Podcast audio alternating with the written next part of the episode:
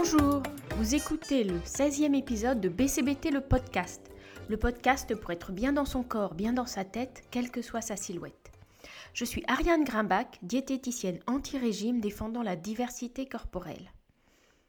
Dans cet épisode, j'aimerais qu'on parle un peu de sport, sport et silhouette, sport obligation, sport pour maigrir, sport pour avoir un corps parfait, sport ami ou ennemi.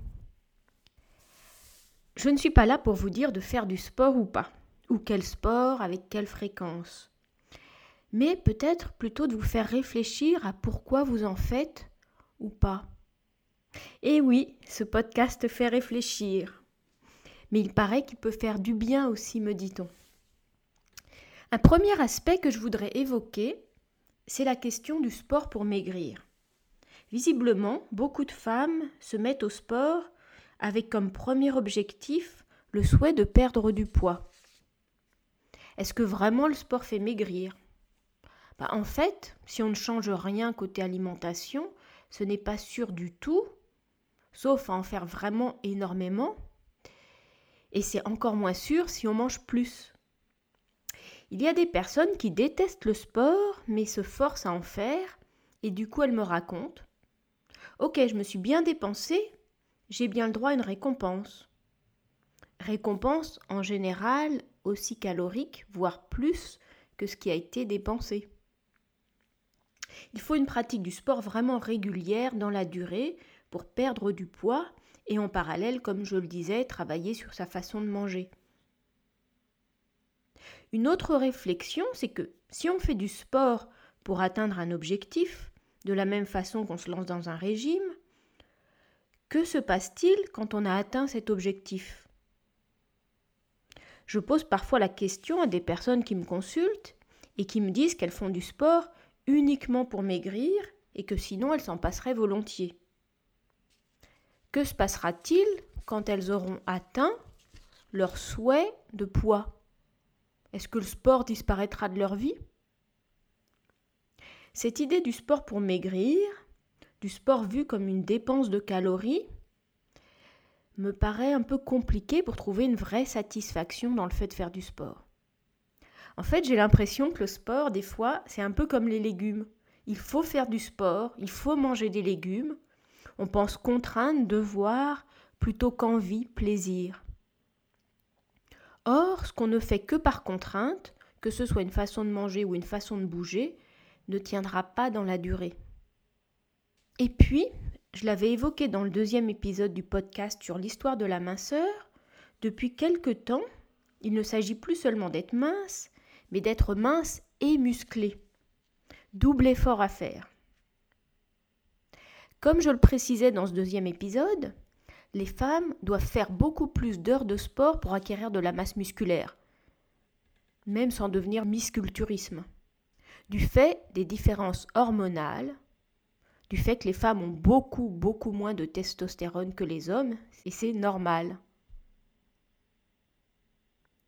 Aujourd'hui, on cherche la silhouette parfaite, on combat le gras et la cellulite, on veut tout raffermir, on veut ressembler aux fit girls d'Instagram qui montrent des photos avant-après. J'entends même qu'on veut se sécher, un terme qui est plutôt réservé au sport de compétition. Les magazines, les sites féminins regorgent de conseils pour muscler telle ou telle partie du corps, avoir des fesses comme telle vedette, des jambes fuselées, des abdos gainés. Une patiente me disait récemment Certes, je veux mincir, mais je ne veux pas mincir toute molle. Est-ce que c'est ça le nouveau Graal Être très musclé? Est-ce qu'être très musclé, avoir une silhouette ferme, est votre raison de faire du sport? Est-ce que ça suffit à vous motiver? Est-ce que ce ne serait pas une course vers une perfection inatteignable? Les salles de sport gagnent beaucoup d'argent avec des femmes, évidemment des hommes aussi, qui s'inscrivent pleines de bonnes intentions, avec l'idée d'y aller au moins trois fois par semaine, parce qu'on entend que c'est un minimum. Elles viennent quelques fois, et beaucoup arrêtent assez vite, parce qu'en fait elles détestent ça ou elles ont un empêchement et n'arrivent plus à se motiver à y retourner, ou elles culpabilisent d'y aller seulement une fois par semaine. Je suis assez triste de voir l'argent qui est ainsi dépensé pour du sport sans plaisir. Il y a vraiment ce gigantesque marché du sport, de la forme, de la minceur. Et donc chacune peut se demander si cet argent qu'elle investit, c'est vraiment de la façon la plus adaptée. Je ne veux pas vous dégoûter, il y a aussi plein de raisons de faire du sport. Je ne dis pas qu'on ne doit pas en faire. On peut faire du sport, tout simplement pour le plaisir, pour le bon moment qu'on passe pendant la séance, pour les sensations agréables qu'on a, pour un ressenti vraiment de plaisir euh, corporel. Par exemple, pour parler de moi, bah, j'adore nager. J'ai compris il y a pas mal d'années que je nageais par plaisir et pas par contrainte. Je suis bien dans l'eau et je peux maintenant m'y adonner beaucoup plus régulièrement, je m'en réjouis. C'est personnel, beaucoup de personnes détestent ça, qu'elles ne se forcent pas. On peut trouver du plaisir à danser, balader en roller, jouer au badminton, au tennis. On peut faire aussi du sport pour être en forme, sentir qu'on a du tonus, de l'énergie, qu'on a plus d'endurance, plus de souffle, qu'on se fatigue moins vite. On peut faire du sport pour se sentir plus forte, plus solide. On peut faire du sport pour être davantage connecté à son corps, le découvrir plus profondément, mieux le ressentir. On peut faire du sport pour faire de nouvelles expériences, découvrir de nouvelles possibilités, dépasser des limites personnelles, gagner ainsi de la confiance en soi. On peut faire du sport pour se détendre, évacuer du stress, des tensions physiques et mentales qu'on a accumulées, se changer les idées. Bref, il y a plein de raisons, et je le disais, c'est très personnel.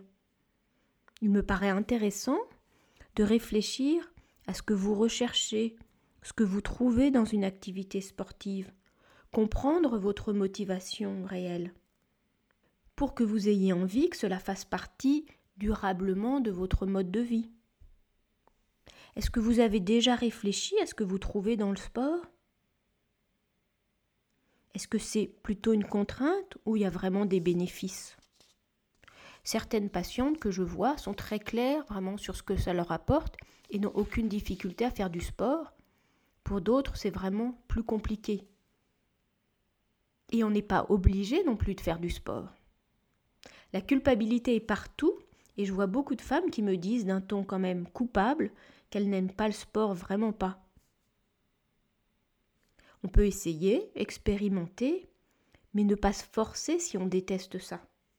Ou si inclure ça dans un emploi du temps qui est bien rempli est vraiment trop compliqué. Pas la peine de se forcer si ça crée plus de stress que cela n'en calme. Donc le sport c'est pas obligatoire. En revanche, rappelez-vous que votre corps, il est fait pour bouger. Il n'est pas fait pour être assis toute la journée.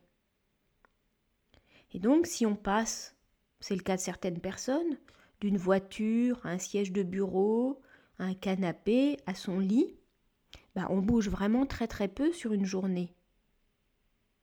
Et notre corps, il a besoin de mouvement. Mouvement ne veut pas dire sport. Ce peut être marcher, danser, se promener à vélo, jardiner ou toute autre activité. Bref, plutôt bouger pour le plaisir, explorer ce qui peut vous faire du bien. Soyez à l'écoute de vous-même, de vos besoins, vos envies, plutôt que suivre des dictates, des images de corps parfaits. Ne ressemblez qu'à vous-même, cultivez votre singularité.